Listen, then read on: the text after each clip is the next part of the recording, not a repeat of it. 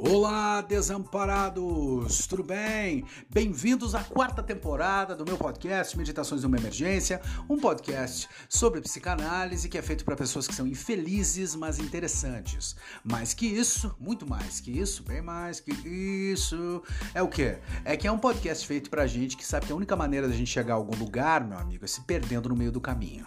Entendeu? Muito bem, essa vai ser uma temporada muito especial. Vamos continuar as nossas investigações psicanalíticas em cima de temas difíceis, indigestos, que ninguém quer falar, que fica todo mundo meio assim, né? Mas tentando levantar a ideia, o insight, fazendo o povo pensar um pouco sobre coisas, né? Que todo mundo tá vendo o tempo inteiro, mas que ninguém decide, sei lá, perder alguns minutos aí refletindo de uma maneira um pouco mais, sei lá, investigativa, vamos deixar assim curiosa, né? Você escolhe. Tá? Então, antes da gente começar o episódio de hoje, deixa eu deixar uma coisa muito clara aqui. Nós estamos atualmente né, com 17 mil ouvintes, então, um número considerável, tem muita gente chegando agora. Eu gostaria de reiterar, antes da gente começar o episódio, por assim dizer, eu gostaria de reiterar qual é o mote desse podcast para ficar muito claro para o pessoal que está chegando agora e para você, se você já esqueceu também, eu posso deixar isso para você também, não é mesmo? Olha só, para que, que tem esse podcast? Por que, que eu fiz esse podcast? O que, que é isso aqui? Né? É porque para ganhar dinheiro é que não é, né, meu amigo? Mas enfim, por que, que eu tenho esse negócio aqui? Né? Muito bem. A gente vive num mundo assolado pela deficiência auditiva. A gente vive num mundo onde ninguém escuta ninguém, ninguém escuta nada. Ou seja, um bando de gente surda, tá entendendo? Andando no meio da neblina, se batendo, tentando chegar num lugar que ninguém sabe onde é, é. Tá entendendo? Então, assim, o, o cara, ele não ouve ninguém, ele só fala, porque todo mundo tem uma opinião, todo mundo tem alguma ideia, todo mundo quer dar opinião sobre as coisas. Ah, não, mas eu tenho minha opinião, vai lá fazer, pagar de lacrador no Twitter, vou tentar ser engraçadinho, vou fazer esse comentário em cima do que tá nas notícias agora, papapá. E aí fica todo mundo fazendo esse joguinho e ninguém chega a lugar nenhum, todo mundo só prega para convertido, né? É, geralmente passa vergonha, geralmente faz um papelão, faz um carão, né? e, e, e pior, ninguém ouve ninguém. A única pessoa que o animal pós-moderno, né, que está aqui hoje, né, ao nosso redor, a única pessoa que esse, que esse, que esse ser escuta é ele mesmo. Ele vai na caverna e grita, e aí escuta o eco da própria voz, que é o que deixa ele se sentindo bem, né? Essa caverninha é a rede social, é o grupinho de amigo, é o trabalho, né? É essa religião, tem toda essa coisa. Todo mundo fica em cima disso o tempo inteiro, né? Regurgitando o mesmo trololó infinitamente, não chegando a lugar nenhum, né? E só, enfim, é, reiterando, né? O que, o que a pessoa já acredita. Então não tem nada diferente. Para isso que existe o podcast, que eu sei que, ah, enfim, eu tô sendo ousado em dizer isso aqui, porque afinal de contas, nossa, mas deve ter uma importância grande, né? Isso pode não tem. As pessoas escutam isso, sei lá, lavando louça, cara, tá? Mas alguém é tocado. Alguém sente alguma coisa. Alguém tem um insight no meio disso aqui. Tem porque já me falaram, tá entendendo? Então é para esse para esse público que eu estou fazendo o podcast, que quer servir como o quê? Como uma espécie de um aparelho auditivo. Quando você põe o fone de ouvido para ouvir o podcast, é como se você fosse uma pessoa que não escuta e que agora está colocando um aparelho auditivo e pode escutar umas coisas que você nem sabia que existiam né? A gente tá te convidando a ouvir coisas, né? É, difíceis, verdades, né? Enfim, amargas sobre a existência humana, mas você precisa ouvir isso. A gente precisa ouvir essas coisas de vez em quando. A gente precisa pensar sobre isso. Não precisa concordar, mas é bom ouvir, não é mesmo? Então é isso que é o podcast, porque isso que é a psicanálise também é a mesma coisa, né? Eu estou fazendo aqui uma alegoria, né? Estou tentando fazer uma coisa aqui, uma comparação. Tá? Psicanálise é isso, né? É, é, é, é uma espécie de dispositivo que te ajuda a escutar melhor. Tá entendendo? Escutar o quê? Escutar a tua própria história, escutar quem você é, o que, que você realmente pensa, né? Como que você chega às conclusões que você chega, por que, que você age do jeito que você age, tá? A única diferença é que nesse podcast, diferente de quando você usa um aparelho auditivo pela primeira vez, que tá, você vai regulando o volume, porque se ficar muito alto a pessoa leva um susto, é desconfortável. Aqui o problema é que não tem como você regular o aparelho, tá? Ele já começa no volume 10 já. Então, se você vai ficar assustado, melhor não ouvir, tá? Porque você vai, vai, vai ser meio desconfortável mesmo para você. Vai ser um problema isso aqui para você. Você vai se sentir mal e depois vai ficar falando, ah, eu não sei, eu vou falar Sandra, lá, lá, lá. Eu sei, né? É porque tá muito alto para você. Mas é assim, a vida é assim, meu amigo. Unfortunately, né? Então vamos lá. Dito isso, vamos lá. pro assunto de hoje, que é um assunto muito difícil, que divide o povo, ninguém quer falar sobre isso, é um problemaço, aquela coisa toda, que é o quê? Né? Aqui no Brasil, inclusive, tem uma, um ditado que diz que a gente não discute futebol, a gente não discute política, a gente não deveria discutir religião com as outras pessoas, porque cada um tem o seu, é muito subjetivo, você corre o risco de ofender as pessoas. Foda-se. Hoje a gente vai falar sobre religião, a gente vai falar sobre fé, sobre fanatismo, né? Sobre a ideia do fanatismo como um tipo de neurose, né? E principalmente sobre a construção, a construção de ilusões tá? Ilusões que vão alimentar o sujeito, né? Porque o sujeito não consegue lidar com o sofrimento, porque o sujeito não consegue lidar com a falta de propósito na vida dele, porque ele não consegue lidar principalmente com a morte. Nós não conseguimos lidar com a morte. A morte é um problema para todos nós, né? E a religião vem aí para tapar esse buraco. Só que a gente paga um preço altíssimo por isso, e é isso que eu quero falar hoje aqui, não é mesmo? Todo mundo está desamparado né? Vamos entender isso primeiro. Tá todo mundo desamparado, né? Isso não é uma coisa fácil para ninguém. Né? Agora, para a gente conseguir construir uma crítica em cima da religião que faça algum sentido, que não caia naquele era nem beira, né? aquela, aquela bobajarada de youtuber de 20 anos que fica fazendo lá aqueles vídeos, é, metendo pau em Deus e na religião e trololó, sabe? Aquele menino com a camiseta do Nietzsche e os Funko Pop de escritor no fundo da estante com meia dúzia de livro, né? E aí ele fica fazendo aquela coisa e mete o pau na religião de uma maneira passional, porque Deus está morto, porque não sei o que e aí fica essa coisa toda, que é muito maluco isso, né? Que o sujeito odeia Deus e Deus está morto, mas não consegue passar um dia sem pensar em Deus, né? Porque tá o dia inteiro pensando e lendo, e, enfim.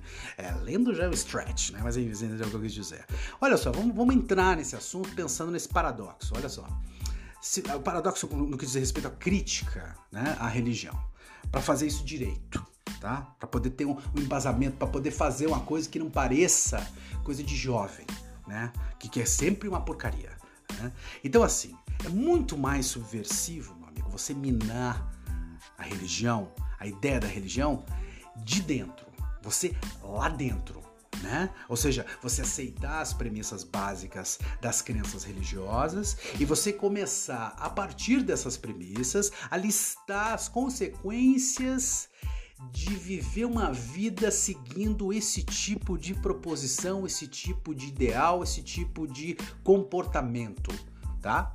Então você entra né, dentro né, do, do âmago dessa questão teológica da religião e você estuda, você lê, você tenta entender e a partir daí você começa a construir a tua hipótese. Porque qualquer idiota diz que Deus está morto, qualquer imbecil fala que não existe Deus. Inclusive, vou dizer uma coisa para você.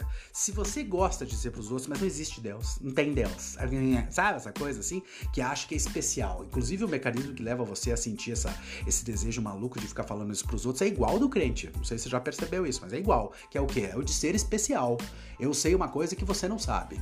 Que esse é o mote de toda religião, né? Eu vou ser salvo e você não, né? É uma coisa, inclusive, meio vingativa, né? A gente vai falar mais pra, mais pra frente sobre isso, que é essa coisa de ser o filho preferido, né? Mas enfim, pior, meu amigo youtuber, né? Com a camiseta do Nietzsche, com essa barbicha ridícula, né? Pior do que dizer que Deus não existe é você levantar uma hipótese. Qual seria essa hipótese? Pensa assim, ó. Talvez Deus exista, mas como que seria se Deus, se a gente descobrisse, no final das contas, que Deus na verdade é um ser indiferente, é um ser mau, é um ser que não liga. Ele é um tipo de tirador de sarro intergaláctico. Aí, meu amigo, quando você levanta uma, uma hipótese assim para uma pessoa que acredita, tá? Obviamente que você vai causar um desconforto muito maior do que você dizer a Deus não existe. Porque aí você vai estar questionando as noções de divindade. Mas para poder fazer isso, você tem que ter um pouco de bagagem, você tem que ter lido alguma coisa. Você não pode criticar uma coisa que você não leu. Você não pode ficar falando mal das coisas que você não conhece direito, não é mesmo? Então, para ilustrar essa questão dessa hipótese que eu coloquei aqui de um Deus indiferente, um tirador de sarro, que está só brincando com todo mundo, eu quero, eu quero contar uma história, uma anedota interessante sobre uma mulher chamada Sharon Rogers, que é um, um caso interessantíssimo que aconteceu uh, na Califórnia em 1991, deu um rebuliço lá, todo mundo falava a respeito disso, uma maluquice e tal. A, enfim, a Sharon é, teve uma vida extremamente trágica e problemática e acabou em cana, né? For life, né? Prisão perpétua e, e, e, uma, e uma história que realmente ilustra essa questão desse Deus né, indiferente. Né? A Sharon nada mais era do que uma telefonista, trabalhava como telefonista durante o dia, é, vivia ali uma vida extremamente é, monótona, é, assim, sem propósito, naquele cubículozinho, atendendo o telefone o dia inteiro. Essa vida, né? Essa vida tão linda, né? Que o capitalismo ele, ele, ele vai dar para as pessoas, né? O, o, sujeito começa a vida, sai da universidade, ele começa achando que ele vai mudar o mundo e fazer as coisas e tudo e acaba no cubículo. Mas aí não tem problema, né? Porque a Sharon deu um jeito dela, porque cada um dar os seus pulos, não é mesmo? Então a Sharon tinha essa vida ridícula, 33 anos de idade, a mãe tinha acabado de falecer de um câncer terrível, que ela cuidou da mãe até o final, o pai havia abandonado a Sharon, a irmã e o irmão, né? Enfim, é, quando ela tinha 2, 3 anos de idade, nunca conheceu o pai, então a Sharon vivia dentro desse, dessa construção, né? Uma vida patética, né? No entanto, ela dava os seus pulos, como eu falei. Então o que, que ela fazia? À noite ela virava uma outra pessoa, ela tinha uns namorados, uns parceiros, e eles faziam um tour tá entendendo? Pelos clubes de swing de Los Angeles, que não são poucos, eu posso dizer, tá? Não são poucos, não é clube pra caralho, tá entendendo? E eles faziam um tour, cada noite era num, tour, era num clube diferente, iam para lá, aquela putaria, e viviam essa liberdade sexual, que é justamente, é muito interessante você pensar que a gente tá falando de religião, é muito, é, é, que é o desejo né, inerente do crente. O crente quer isso, que ele queria poder fazer isso, é ir pro clube de swing e transar com 30 pessoas numa noite, tá? Pra poder experimentar aquilo. Ele não pode, então ele fica tentando podar todo mundo o tempo inteiro, né? Então a Sharon vivia essa vida. Só que tem uma coisa curiosa, ela foi vivendo isso e, no entanto, isso não foi sanando nenhum buraco existencial na vida dela, porque de repente não, não tinha mais graça. Depois de oito, nove anos vivendo, quase uma década vivendo nessa vida libertina, né? Vamos colocar assim, ela simplesmente se, se enche daquilo e durante uma transa que ela tá tendo com um estranho numa suruba, né? É, ela, ela pensa, não, pra mim chega, não quero mais viver desse jeito. E aí, no, no, na manhã seguinte, antes de ir trabalhar, ela batem na porta dela e são dois missionários missionários, olha que loucura, dois missionários de uma seita, tá? É, sabe aqueles missionários, né, que vão bater de porta em porta? Não, não é do, dos os mormons, eu tô falando aqui, é, tô falando de, de eram dois, é, só dois rapazes vestidos normalmente, assim, mas que bateram na seita querendo falar com ela a respeito de uma reunião, de um culto, enfim, de uma, né, da coisa que ia ter, é, que para ela ir lá assistir, que era pertinho da casa dela, e se ela quisesse, ela encontrar grandes respostas, porque o fim estava próximo, falaram para ela. E ela viu aquela, aquele, aquela visita inesperada desses dois garotos, dois rapazes na, na, casa dela, como um sinal. Que é uma coisa muito maluca também do pessoal que, que é atrelado com essa ideia de religião. Tudo é um sinal. Tá entendendo? Só não é um sinal que realmente é um sinal de que eles estão fazendo merda. Aí não é sinal para eles. Eles não veem assim, ó, como torta isso, né? Eles só veem o sinal para aquilo que eles querem. Quer dizer, ela queria mudar de vida, na manhã seguinte batem lá. Obviamente Deus está falando comigo porque ele estava prestando atenção. E ela, que era uma mulher que não acreditava em nada, de repente começa a acreditar. Vai na seita, chega na seita, não é um homem, não é uma mulher, e sim uma criança que é o profeta dessa seita. Tá? Uma criança índigo, criança cristal, criança sei lá o que, né? Que essas bobagens que eles inventam que faz muito sentido que a gente invente isso hoje, numa época como a nossa, né, onde as, as crianças mandam em tudo, obviamente vai ter uma criança profeta. No entanto, no entanto, tem uma questão psicanalítica muito interessante pra gente pensar também, né, porque é só uma criança mesmo, né, para pregar esse tipo de coisa, né, intelectualmente falando, você tem que estar realmente dentro dessa, dessa ideia de ser infantil, né, de pensar a vida de uma maneira infantil, no que diz respeito a buscar as suas respostas, né, e a resposta sempre vai dar para uma criança, a resposta está sempre com o pai ou com a mãe, né, meu amigo? Eu sei que você talvez discorde, mas essa é a verdade, infelizmente, né? Eu digo até infelizmente. Enfim, Sharon vai se filiar a essa seita, começa a, a frequentar os cultos, aquela coisa toda, e a criança não faz muita coisa, né? uma vez por semana aparece para eles, eles ficam todos lá meio chorando porque vem a criança, é, que provavelmente era um reflexo deles, né? Que eles viam ali naquela criança, é, só que agora endeusado, idolatrado e com áreas de, de, de enfim, de, de, um ser divino, né? É, que aparece para eles fala umas frases qualquer lá, desconexa, que isso é bom também de religião hoje em dia, que dá para falar qualquer merda que todo mundo já acha que tem algum sentido. Então ela acredita naquilo e começa, enfim, a viver uma vida diferente. Abandona os clubes de swing, vai trabalhar no trabalho ridículo dela, fica mais dois anos lá e de repente começa a trabalhar pra seita, tá ligando para as pessoas, né, é, ali da cidade, de Los Angeles, tentando convencer o povo, convencer o povo para ir pra seita, para conhecer, para aquela coisa toda, proselitismo, né, que eles ficam fazendo aquela coisa em cima de todo mundo. Então o que que acontece? Ela conhece na seita um sujeito chamado Randy, que era o cara que ela conhecia dos clubes de swing, ela, ela reencontra ele, na verdade, eles, eles tinham participado de umas surubas juntos e agora estavam lá na seita, que é um movimento muito interessante também do pessoal que vive uma vida libertina e de repente em algum momento aquilo quebra, ela não aguenta mais, então ela vai para o outro extremo, né? É, ela não percebe que é um outro extremo, né? E que extremos geralmente não são coisas, é, lugares bons para você frequentar, meu amigo. Mas enfim, ela vai para esse outro extremo, é, extremo, vive com o Randy, eles começam a ter, ter um romance, logo ela engravida dele, eles têm uma filha, né? E uma filha chamada Mary, ele, ele é um advogado em Los Angeles, ela é uma, enfim, tá trabalhando pra seita, e vão criando a menininha, a Mary, aquela coisa toda, passam-se 6, 7 anos, eles, é, enfim, trazendo mais gente para lá, levantando fundos para essa seita, né, porque a criança precisa comer não sei o que, a criança a profeta precisa comer não sei o que, não sei o que, então de dinheiro, aquela coisa toda. E em determinado dia, um maluco entra no escritório de advocacia onde o Randy trabalhava e atira em todo mundo, que isso é uma coisa muito corriqueira também nos Estados Unidos, é, que é um país é, curioso para a gente pensar a respeito da questão da saúde mental das pessoas. Então você entra ali, é, o cara entra dentro desse escritório e atira na secretária, atira em duas pessoas que estão na recepção, o Randy escuta o barulho, ele sai da sala e ele bah, dá um tiro no Randy até que um segurança chega e, e mata o sujeito que, que tava, enfim, baleando todo mundo. E o Randy morre, e para Sharon isso foi uma, uma grande baque, ela não sabia como é que lidava com isso, como é que lida com uma questão, uma tragédia pessoal dessa.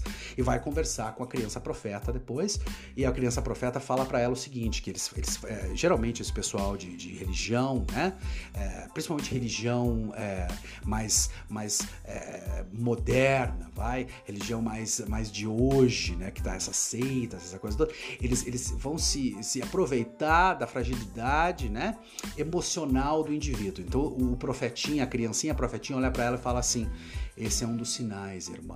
Esse é um dos sinais de que o fim está próximo. Eles mataram Randy e a gente precisa levar isso em conta na nossa cronologia escatológica, né? Na cronologia do fim do mundo. E a Sharon pira com aquilo, porque ela pensa, só pode ser um sinal. Afinal de contas, né, a vida dela não tem mais sentido. Ela perdeu o marido, ela perdeu o homem que dava o norte para a vida dela. É, inclusive, relatos dela colocam ela como uma pessoa altamente dependente, né, emocionalmente desse, desse parceiro que acabou sendo assassinado. Então, o que acontece com ela é que ela entende essa questão. Algumas semanas se passam, ela tem um sonho. Então, nesse sonho, ela tem uma visão em que Deus aparece para ela, que é uma coisa muito comum também em religião americana, que Deus aparece para todo mundo.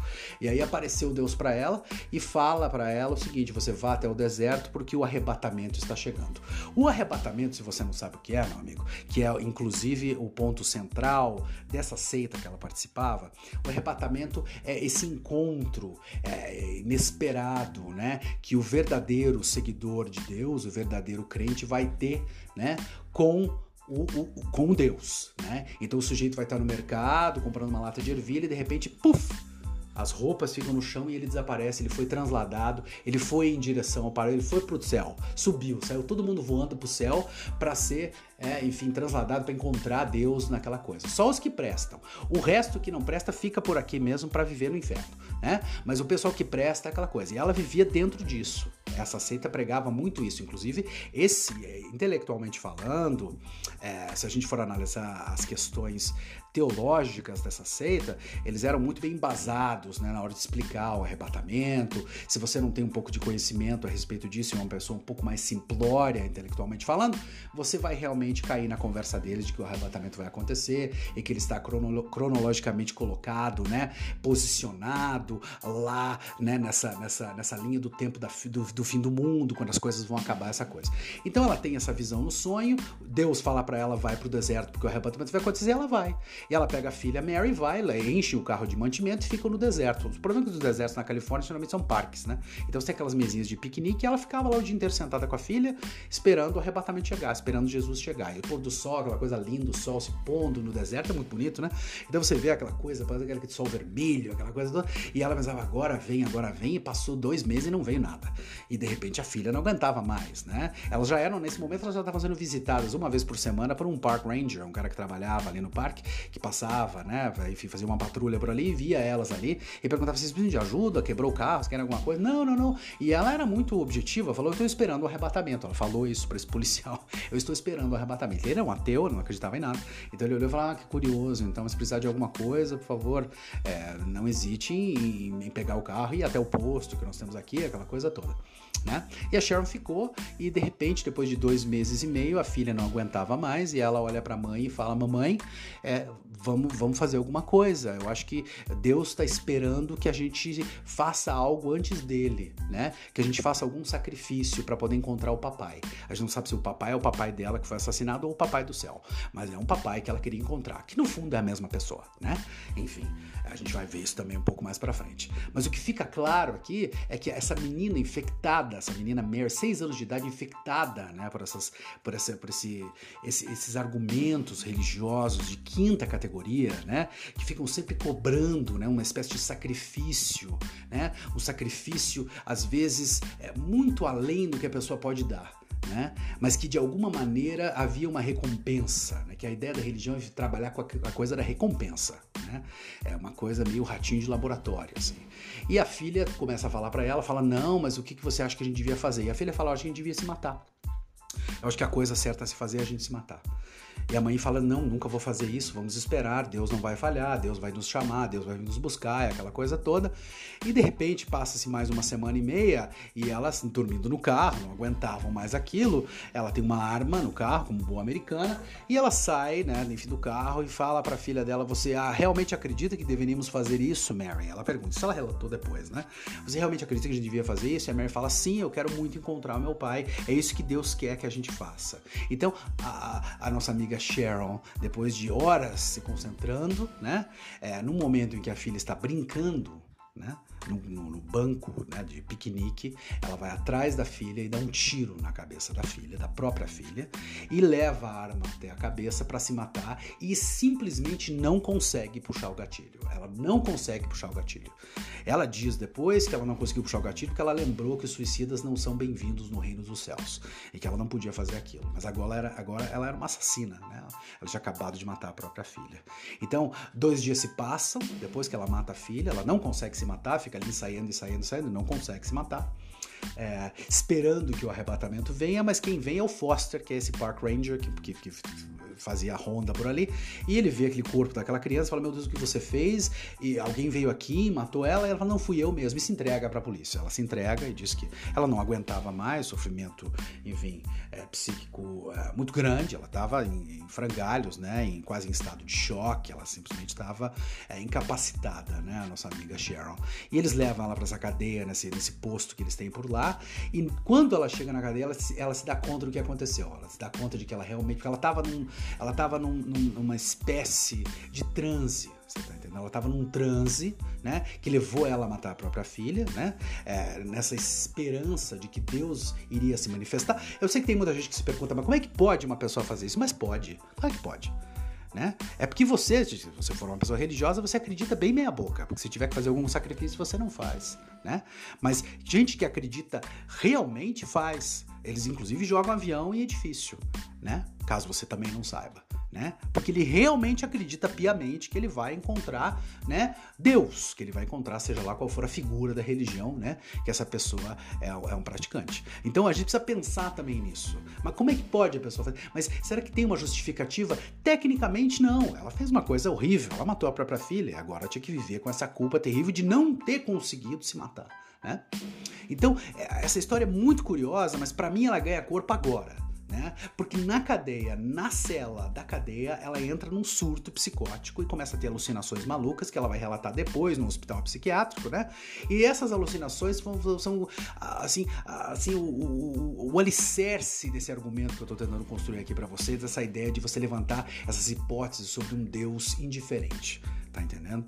Então ela, ela tem uma, uma essa alucinação onde a filha aparece para ela na cadeia com dois anjos, Gabriel e Miguel, né? É, as grades da cadeia desaparecem e a filha fala: Mamãe, o arrebatamento está acontecendo. Ela escuta as trombetas, pá, pá, pá, pá, pá, e meu Deus, mas está acontecendo mesmo. E aconteceu, não estava errada, não estava maluca, né? Então o que que acontece? A cadeia é destruída, né? A filha desaparece, ela sai correndo atrás, ela sobe numa moto com o mesmo sujeito que estava, né? Que tinha cuidado dela tecnicamente, que prendeu ela, o Foster, esse Park Ranger. Então o que que acontece? Eles vão pro deserto de moto e enquanto estão indo pro deserto, eles veem passar por eles muito mais rápido que a moto os cavaleiros do apocalipse, meu amigo tá entendendo? Nos cavalos, assim, uma velocidade louca e aquela alucinação, ela tá, enfim, enlouquecendo, né? Então ela chega no deserto e ela começa a ouvir uma voz que fica falando para ela o seguinte: você achou que eu estava brincando, não é, Sharon? Você achou que eu estava brincando. Né? E ela pensa: meu Deus, Deus está falando comigo de novo, né? Eu estou ouvindo a voz dele aqui agora, e de repente aparece a Mary na frente dela e fala: Mamãe, olhe onde você está. E o deserto não é mais deserto, o deserto é uma espécie de purgatório. Né? Ah, o relato dela é muito interessante para a gente pensar também. O purgatório era um lugar com pessoas caídas no chão, né? nuas, gemendo certo? É, que, que nos lembra muito, se você parar para pensar, a questão dos clubes de swing, né? Ou seja, o purgatório para ela é, lembrava, né? O clube de swing, ela dá uma descrição muito parecida, né? Então ela tá ali, né? Naquele lugar e, e a filha fala, mãe, por favor, né? Você precisa aceitar a Deus e precisa dizer que o ama para poder ser transladada, para poder ser levada à presença dele. Né? E no momento em que ela, uma assassina, escuta isso, e o ateu do Foster escutam isso, eles ficam um pouco atônitos, mas o Foster, que não acreditava em merda nenhuma, de repente simplesmente diz: Eu acredito, eu aceito, eu amo Deus. E ele é pum, transladado, desaparece.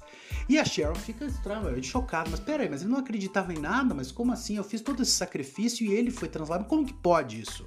Né? E a Mary continua dizendo, a filhinha dela, parada na frente dela, nessa alucinação dela, continua dizendo: Mãe, você precisa aceitar a Deus, você precisa dizer que o ama. E a Sharon, de repente, toma uma posição e diz: Eu me recuso a declamar o meu amor por alguém que é tão cruel comigo, que foi tão cruel comigo sem nenhum motivo. E a Mary pergunta: Você sabe por quanto tempo você vai ter que ficar nesse purgatório? E ela fala: Eu sei, eu vou ficar aqui a eternidade toda.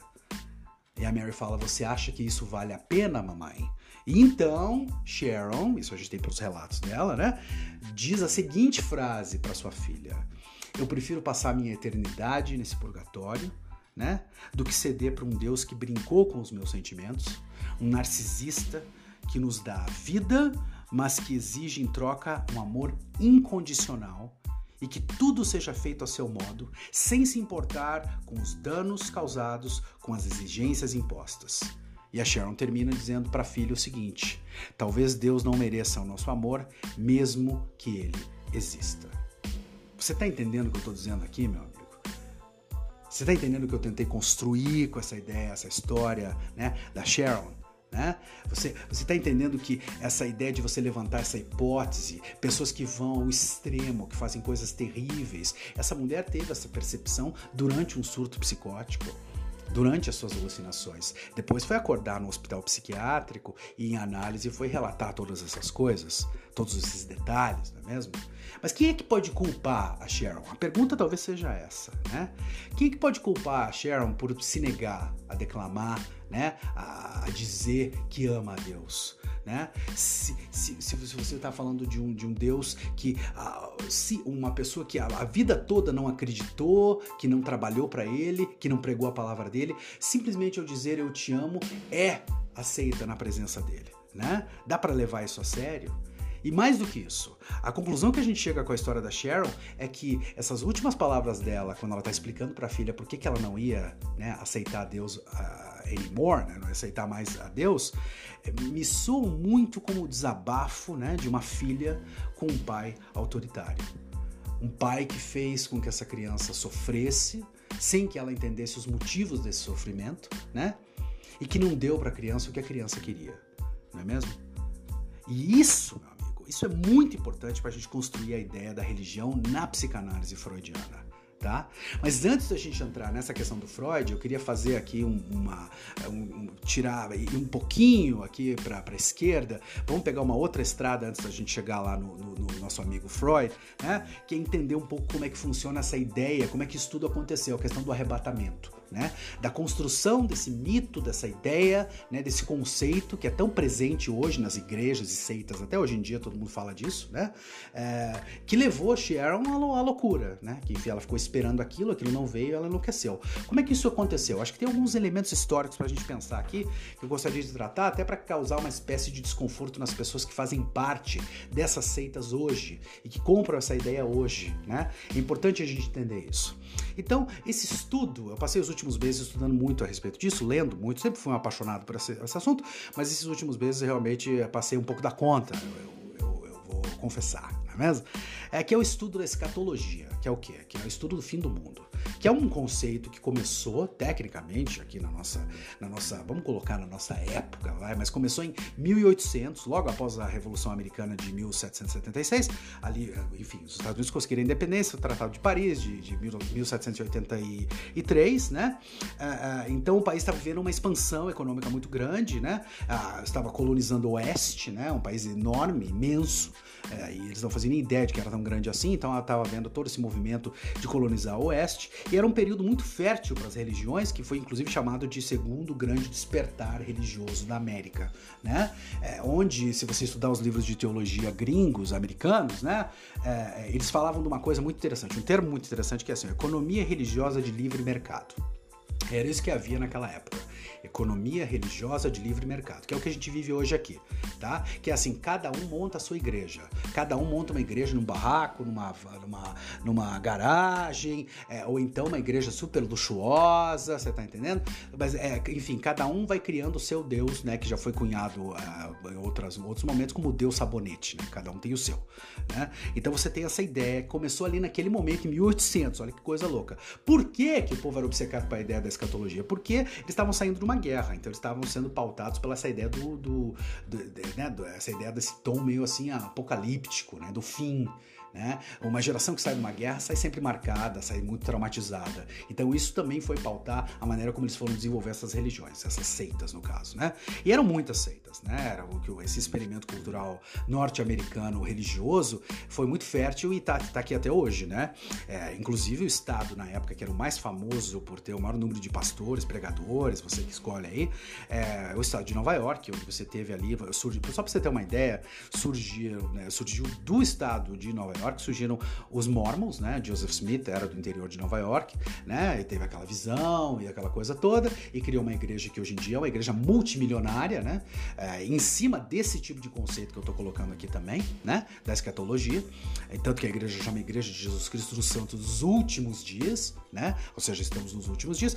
E o outro movimento que também surgiu daquela época são os Adventistas do Sétimo Dia, né? Que são pastores daquela região ali também, que estavam entrando na pira de copiar quem? Vamos entender quem que esses caras estavam tentando copiar. Principalmente um fazendeiro chamado William Miller, que era um Zé Ruela que vivia o dia inteiro na roça e que à noite, né, ficava a noite inteira é, lendo o livro do Apocalipse, né? E ele foi descobrindo que uma nova maneira de interpretar as profecias bíblicas, né? Então ele foi desenvolvendo uma própria cronologia dos eventos e foi ele o cara que cunhou o termo, slogan, se você preferir, é fim dos tempos, né? Então o que o Miller fez foi muito curioso, né? Ele era um cara que não era um pastor, não era um pregador, não era profeta, não era porra nenhuma, ele era só um cara que ficava lendo o livro do Apocalipse.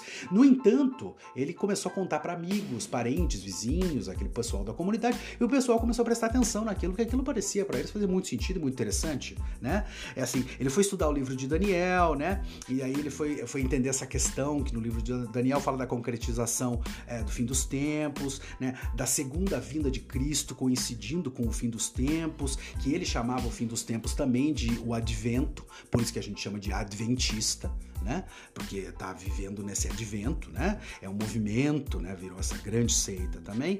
E principalmente essa ideia, né? Da segunda vinda de Cristo. Cristo voltaria para a Terra e, e, e, o nosso amigo William Miller, né? É, foi ler o livro do Apocalipse, ali versículos 12 ao, ao, ao 21, mais ou menos, que é aquela coisa, fala da grande besta, do anticristo, da, guerra, né? A batalha do Armagedon, no capítulo, no capítulo 20, se não me engano, não sei, eu já li umas 200 vezes. Mas enfim, é muito interessante principalmente se você tiver tomado LSD antes, né? É, e aí você vai fazer o quê? Você vai entender essa questão do William Miller, né? Como é que isso foi ficar tão popular? Porque esse cara criou toda essa ideia de fim de mundo, mas ele usava as tecnologias da época, que isso é muito bacana. Ou seja, ele usava as máquinas de impressão, ele comprou a máquina de impressão e ele imprimia esses panfletos que distribuía para todo mundo da comunidade, né? E como eu falei, não era um grande pregador, não era um evangelista, mas ele era um bom professor. Então ele explicava de uma maneira muito interessante, né?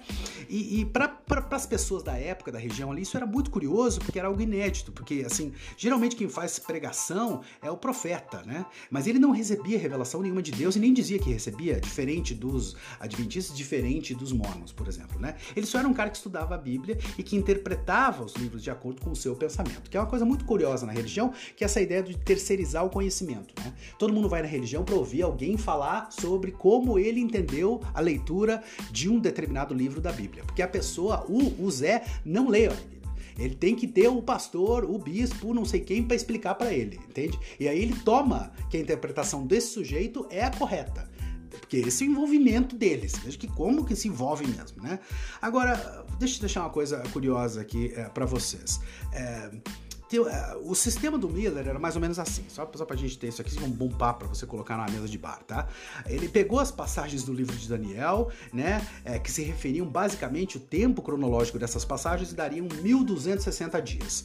Ele traduziu esses 1260 dias em anos e, e, e o ponto de partida para começar a contar, né, esses 1260 dias que culminariam com o fim do mundo, foi, né, assim, é, a reconstrução do segundo templo de Jerusalém, ali aquele momento que eles estavam é, pós-cativeiro, né, na Babilônia, o exílio e tal. Então, no momento que eles começaram a reconstrução do segundo templo, esse é o momento que ele jogou 1260 e foi da onde? No ano de 1843. Então, 1843, entre, ele deu inclusive outras datas, né? é 21 de março de 43 e 21 de março de 1844. É o fim do mundo, vai voltar Cristo, vai acabar e pode se preparar, tá? E aí você fica pensando, mas eu sou louco que seguia ele. Não era, não. Era muita gente que seguia, né? Porque todo mundo queria ser arrebatado, todo mundo queria ser arrebatado. Tava todo mundo saindo dessa, desse pós-guerra então era um trauma muito grande porque muitas pessoas haviam perdido, né, familiares, né, nessas guerras, amigos, enfim. Então você tinha esse sofrimento coletivo das pessoas. Porque o fim do mundo, amigo, você ficar eh, rezando para o fim do mundo, nada mais é do que você rezar para o fim do seu mundo. O fim do seu mundo significa o fim do seu sofrimento, né? E principalmente o sofrimento de alguém que perdeu alguém que amava muito, né? A pessoa não aguenta mais. Então tem uma coisa curiosa pra gente pensar nisso aí. Os caras faziam o quê? Eles trepavam em telhado, isso era muito comum. Eles se vestiam de branco, davam tudo que eles tinham, davam casa, davam tudo, subiam num telhado da igreja e ficava todo mundo esperando Cristo aparecer. Isso de 21 de março de 43 até 21 de março de 44. Quer dizer, durante um ano você tinha as pessoas se revezando indo nos telhados, esperando. E não aconteceu nada. Inclusive, obviamente que não aconteceu nada. E é um período chamado de o um grande desapontamento, o primeiro desapontamento. Mas o Miller conseguiu explicar. Ele explica da seguinte maneira diz assim, ó. Não, eu fiz um erro, teve um erro nas contas aí, a minha transição ali do antes de Cristo para depois de Cristo, a gente não prestou atenção e estamos um ano adiantados. Então, a nova data vai ser até o final de 44. Até o final de 1844 vai haver o arrebatamento e a segunda vinda de Cristo. E, obviamente, que não houve nada, né? Inclusive, esse período daí fica conhecido na história das, né, da, se você estudar teologia, você vai entender isso, chama o grande desapontamento, né? Onde é, foi essa experiência traumática é, em, em, massa. Né? Os relatos são extremamente curiosos dos, dos, dos, dos believers, né? dos crentes, descendo nos telhados no último dia em que ele achava que podia ser, no último dia do ano, não voltou, não aconteceu nada, eles iam para a igreja, deitavam no chão e choravam, e entravam numa depressão terrível, aquela coisa toda, né? Então, o Miller entra num puta descrédito, né? As outras seitas que estavam roubando as ideias dele começam a passar longe da ideia de você fazer o quê? Estabelecer uma data. Não pode estabelecer data. Se estabelecer data, você vai se fuder. Então você faz o seguinte: Jesus vai voltar como um ladrão, né? Ah, durante a noite, que foi isso que Jesus disse, inclusive. Eu vou voltar, voltarei como um ladrão durante a noite. Então não dá para saber quando que vai ser, tá? Então você tem que prestar atenção nos sinais dos tempos, porque ninguém sabe quando que vai acontecer. Você tá entendendo? Esteja preparado o tempo todo. Né? Pode ser a qualquer momento. Que é algo sensacional se você tem em mente né, controlar um monte de gente carente que quer que o mundo acabe por o sofrimento deles acabarem. Porque você cria o que com esse tipo de sensação de dizer para as pessoas você tem que estar preparado a todo momento? Você cria, meu amigo, uma dinâmica de expectativa extremamente poderosa, tá? É uma tensão contínua que essas pessoas vivem. O psique do indivíduo começa a ser simplesmente corroído, tá entendendo? E ele passa a ter uma espécie de dependência nessa seita, né? Porque é aquilo que eu falei anteriormente, ele começa a acreditar que ele sabe algo que ninguém sabe. É o se sentir especial, tá? O crente fervoroso, o ateu fervoroso e a pessoa que acredita em teoria de conspiração, ele sente isso. Você está entendendo? Isso é um fenômeno muito curioso para observar. Eu sei algo que você não sabe. Eu sou o filho favorito do meu pai. É isso que eles estão gritando no final das contas. Eu sou o filho favorito. Você vai queimar. Eu não transei. Eu vou pro céu. Você transou, você vai ficar aqui no sofrimento, se fudendo. Eles falam que não, mas é isso que todo mundo pensa, né? Então, assim, um sujeito foi usar esse mecanismo de manipulação muito melhor do que o Miller usou, que era um cara chamado John Nelson Darby, que é um pastor teólogo inglês, né, é, daquela época também, e ele criou um novo sistema para prever essa coisa do fim do mundo, pelo menos para construir essa ideia, né? Ou seja, dispensações pré-milênio que iam culminar com um evento traumático que era o arrebatamento, né, onde os verdadeiros crentes seriam levados, aquela coisa toda, e depois do arrebatamento que haveria a grande tribulação, o fim do mundo, a segunda vinda de Cristo, a batalha do Armagedon Armagedon, essa coisa toda, tá? Ele foi buscar isso no livro de Tessalonicenses, ali é, onde do 13 ao 18, ele fala muito a questão de você ser reunido, né, com Cristo novamente, e principalmente a ideia de você ser reunido com os mortos, que é o que todo mundo queria na época, era é, poder estar junto das pessoas que eles amavam. Então a gente tem, antes de uma crítica mais pungente e de simplesmente nomear todo mundo como idiota, a gente tem que pensar, né, que o sofrimento dessas pessoas era muito grande, né, tem uma coisa curiosa aí pra gente pensar, né? E o, o assim, o versículo 17, né, do Tessalonicenses, ele fala da palavra arrebatado. Depende da tradução, a melhor tradução da Bíblia que a gente tem em português é do, do King James, né? É, é, mas do, do grego harpazo, né? A palavra harpazo, que significa capturar, que aparece 14 vezes nesse livro do Tessalonicenses, né? Então, assim, o Darby vai e acerta na mosca, porque ele, ele pega essa palavra, ser capturado, ser arrebatado, e começa essa doutrina do rapture de uma maneira muito mais forte do que antes, né? Ele começa a cobrar esse estado de constante prontidão, né? E que é uma coisa que ninguém consegue, tá entendendo? Porque a pessoa vive na culpa, na culpa de não conseguir. Você tem que estar pronto, preparado e ser a melhor pessoa que você conseguir ser o tempo todo. O cara não consegue, vive na culpa, ele não consegue, né? Porque ele começa a viver na culpa porque eu não sou digno, né? E se você não é digno de ser transladado, de participar do arrebatamento, logo você não vai reencontrar os mortos que você tanto né, anseia por rever, né? Então, essa, essa culpa, meu e que eu vou falar muito ainda aqui, é, essa angústia é o alicerce que mantém a pessoa dentro de uma religião, tá? Porque Deus nada mais é, se você pensar psicanaliticamente, obviamente que existem outros conceitos interessantes para você pensar a respeito dele, mas eu queria colocar essa vertente aqui. Ele é essa espécie de um grande superego coletivo, tá? E a, a culpa está sempre a serviço do superego. Né? Você lembra do superego, né? Você tem lá o id, o ego e o superego. O superego é né, essa agência reguladora dos seus padrões morais. Né? Ele vai projetar o quê? Essa imagem do seu melhor eu. Você tem que ser o seu melhor eu, que para o crente é Jesus. Entende? Você tem que ser como Cristo, você tem que ser como Jesus. Eu, quando participava dessas seitas, dessas religiões, ouvia muito isso. Você tem que seguir o exemplo de Cristo. Você entende? Que você não consegue. Porque se você é moleque, você só quer ir pro banheiro, tá entendendo? Com revista de mulher pelada. E daí quando você vai, você sai do banheiro com uma cara de bunda, porque puta, fudeu.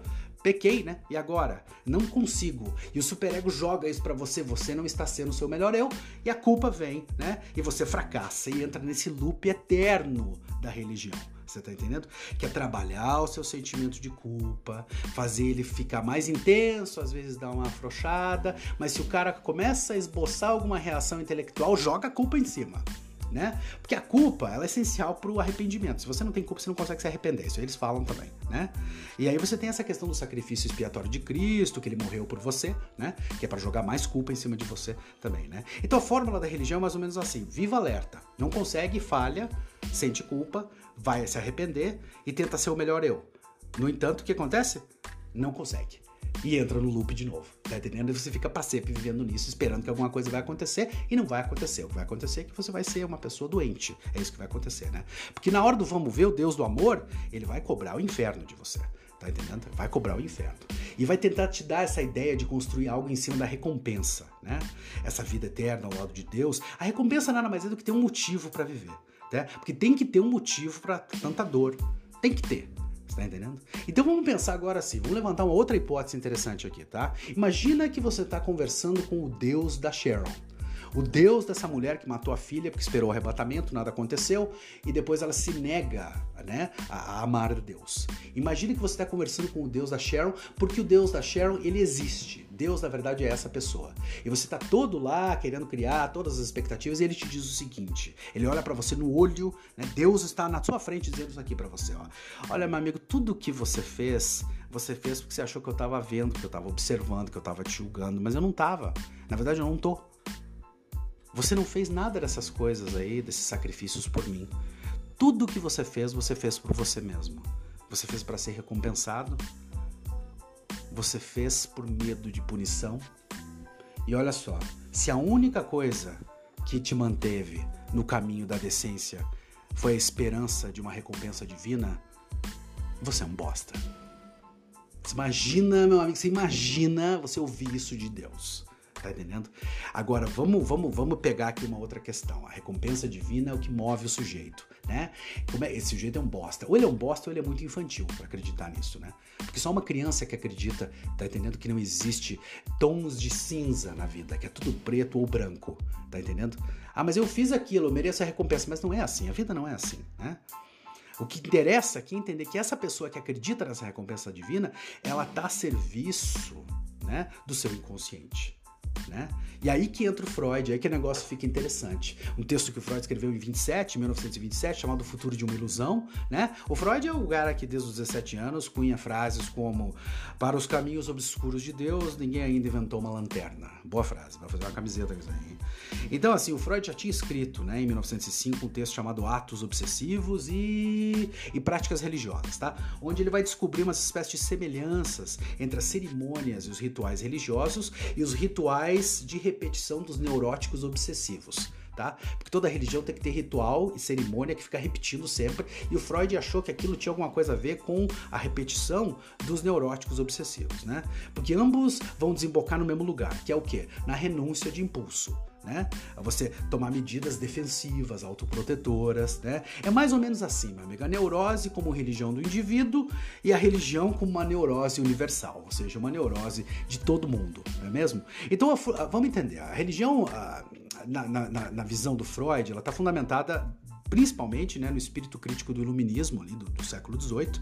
E inclusive tem grandes autores que escreveram naquela mesma época é, livros que são até mais interessantes que O Futuro de uma Ilusão do, do, Freud, mas esse é um podcast sobre psicanálise, então eu vou usar esse. Eu, eu gosto muito do conceito do Freud, porque obviamente está focando na psicanálise. Se você quiser pensar na sociologia, você pode obviamente ler o, um livro sensacional que foi escrito em 1904 do Max Weber, né, que é a Ética Protestante e o Espírito do Capitalismo, e do Durkheim, é, um livro de 1900 1912, se não me engano, que é As Formas Elementares da Vida Religiosa. Tá? Eles escreveram muito a respeito disso de uma maneira muito interessante. Então, o Freud começa esse livro, né, o, Futuro de uma Ilusão, dizendo assim: olha, as massas são insolentes, são irracionais e elas não têm nenhum amor pela renúncia das pulsões. O humano não gosta de trabalho e o humano não vai ter argumento tá entendendo? Que prevaleça sobre as pulsões dele. Você pode provar por A mais B, você tá entendendo?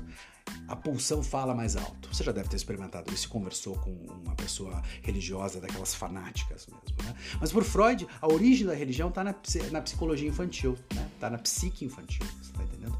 É, que é aquela coisa, a criança ela teme né, o poder dos pais, ao mesmo tempo em que ela confia e precisa da proteção deles. Tecnicamente, isso é religião. Temer o poder do Pai do céu, que vai te punir, vai te jogar um raio, vai te fuder, vai matar toda a tua família, vai fazer não sei o quê, mas ao mesmo tempo você precisa da proteção deles. Então o que, que o Freud dizia? Quando a criança cresce, ela vai incorporar esse poder parental na vida dela, né? E, e, e, e acaba cedendo a esses desejos, dessas pulsões infantis, e constrói fantasias, né? E com detalhes imaginativos. Dá para lembrar da Cheryl nesse momento também, né? Esses detalhes imaginativos quais seriam? E resquícios de necessidade de uh, vulnerabilidade, de uma dependência de um amor incondicional, né? Ah, não, né? Vida, então olha só, na vida adulta, a criança, o homem ou a mulher adulto, né? Ele aceita os deuses. Pro Freud é assim, ele aceita os deuses impostos pela cultura, pela civilização, justamente porque essa esse adulto ele cresceu, né? Com uma imagem de um deus similar em casa que no caso era o pai, a figura paterna. Ah, mas eu conheço muita gente religiosa que não teve pai. Justamente, é a mesma coisa. Você tá entendendo? Inclusive na psicanálise a gente entende muita coisa. A ausência de uma pessoa pode ser tão, tão problemática quanto a presença dela, tá? Então, ao, ao, ao, sujeito, né, o sujeito que quer acreditar na religião, quando ele se depara com o poder avassalador da civilização, ele percebe né, que, que ele está no meio de um embate, né? Entre o quê? Entre a civilização e os desejos dele, entre uma vida finita, né? E um, uma, uma, potencial vida eterna, né? E entre a indiferença da existência humana, a falta de propósito da existência humana e um sentido, sentido para a vida. Se ele tiver que escolher, ele vai escolher o segundo sempre, né? Ele vai aplicar essa construção infantil, né, de proteção. Ele vai fazer o quê? Ele vai construir essa ilusão infantil que tem alguém cuidando dele, que alguém cuida de mim, alguém me ama, alguém me levanta quando eu caio. Então, quando eu era criança, eu caía da bicicleta e meu pai me levantava. Agora eu perdi o emprego e me separei, quem vai me levantar é Deus. Ele faz esse movimento, você tá entendendo? Existe um pai do céu, o papai do céu, o pai celestial. Né? E, no entanto, vamos com calma, tá? Porque quem pode culpar essas pessoas também, né? Porque a vida é difícil, a vida é difícil suportar. E, e o desamparo, quer você acredite ou não, meu amigo, o desamparo é a sina de todos nós, né? No entanto, né? É, não é à toa que o Freud vai colocar da seguinte maneira, né? Deus ele tem uma tarefa tripla, que é o quê? Exorcizar os terrores né, da natureza, né? Um tsunami que vem e varre tudo. Então, se você é uma pessoa religiosa, isso foi um castigo de Deus. Deus está querendo mostrar para aquele povo que ele não pode ser iníquo, aquela coisa toda. Esse é o primeiro, né? O segundo é o quê? É reconciliar os homens com a crueldade da morte, com a crueldade do destino, né? Porque se você viver a vida pensando que você morreu e acabou, sua vida ganha uma proporção diferente. Você começa a ver as coisas de uma, de uma outra maneira. É melhor acreditar que você tem uma vida eterna, que você vai ter mais 200 vidas, que você vai fazer mais não sei o que, né? Então, para Freud, ele vem reconciliar o homem com essa crueldade da morte, né? E terceiro, principal, né, na minha humilde opinião, é compensar o homem pelo sofrimento dele, compensar o homem pelas privações impostas pela civilização. Você tá entendendo? Eu não posso ter sofrido tudo isso aqui em vão. Não, mas isso aqui tem um propósito, né? Só que não tem nenhum propósito. Então ele cria isso, ele tem que viver dentro dessa ilusão né? Que está sempre ancorada nesse desejo do inglês a gente chama de what if, né? E se? E se existir? E se Deus me proteger? E se isso for um sinal? Você tá entendendo? Então, pro, pro Freud, é uma coisa interessante também. As origens da religião estão sempre ligadas, conectadas, associadas com a origem do totemismo, né? Que é aquele livro do Freud sensacional de 1913, chamado Totem e Tabu, onde ele vai explicar mais ou menos como é que, como é que a civilização começou, vamos colocar assim, né? Então, você tinha lá os irmãos pré-históricos, que são expulsos da presença do macho alfa, tá entendendo? Que tinha as mulheres só para ele, que tratava os irmãos como um lixo, né? Os filhos, na verdade, como um lixo, né? Então, esses, esses filhos se rebelam contra o pai, que eles temiam, que eles respeitavam, mas num belo dia eles voltam, né, para essa, pra essa aldeia, matam o pai, né? E depois de matar o pai, são assolados por uma culpa enorme, né? E o que, que eles fazem? Eles erguem um totem, né, para lembrar do que eles tinham feito, para lembrar né, do, do, do, do, da, do, do grande erro que eles cometeram, né, e para poder adorar aquele totem. Né? E é aí para o Freud que você vai ter os, os primórdios do complexo de Édipo e da religião. Né? É, então, é como eu estava colocando lá na frente, é, a religião se ergue com base na culpa que ela prega. Você está entendendo?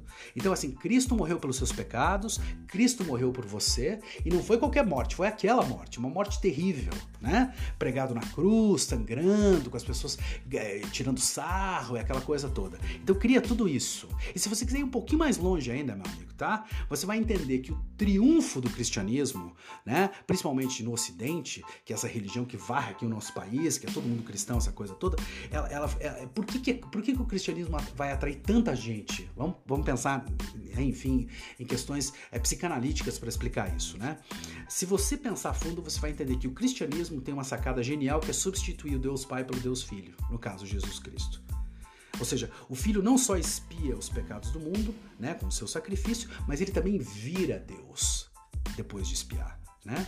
Então, no mesmo gesto, ele consegue o perdão do pai e ele consegue tomar o lugar do pai, que é algo que os irmãos da Ordem Primeva nunca conseguiram. Essa é uma bela história e ela é muito potente, ela toca fundo, toca todo mundo né? Mexe com o tecido que constrói a nossa formação psíquica quando a gente vai entender, né, o que, que é o funcionamento, né, da nossa, das nossas pulsões, né? Então você faz o seguinte, você tira, você pega tudo isso aqui que eu estou falando, essa visão freudiana no, eh, no, que diz respeito à religião, de colocar ela como uma construção infantil, um desejo de ter um pai, um pai que ama incondicionalmente, que te protege, né, da falta de propósito da tua existência, da morte, dos, dos horrores, dos terrores da natureza e todas essas coisas, e você tira as suas conclusões. Você vai investigar, vai ler O Futuro de uma Ilusão, né? É, vai ler o Totem e Tabu e vai ler sobre as religiões, vai ler a Bíblia então, né?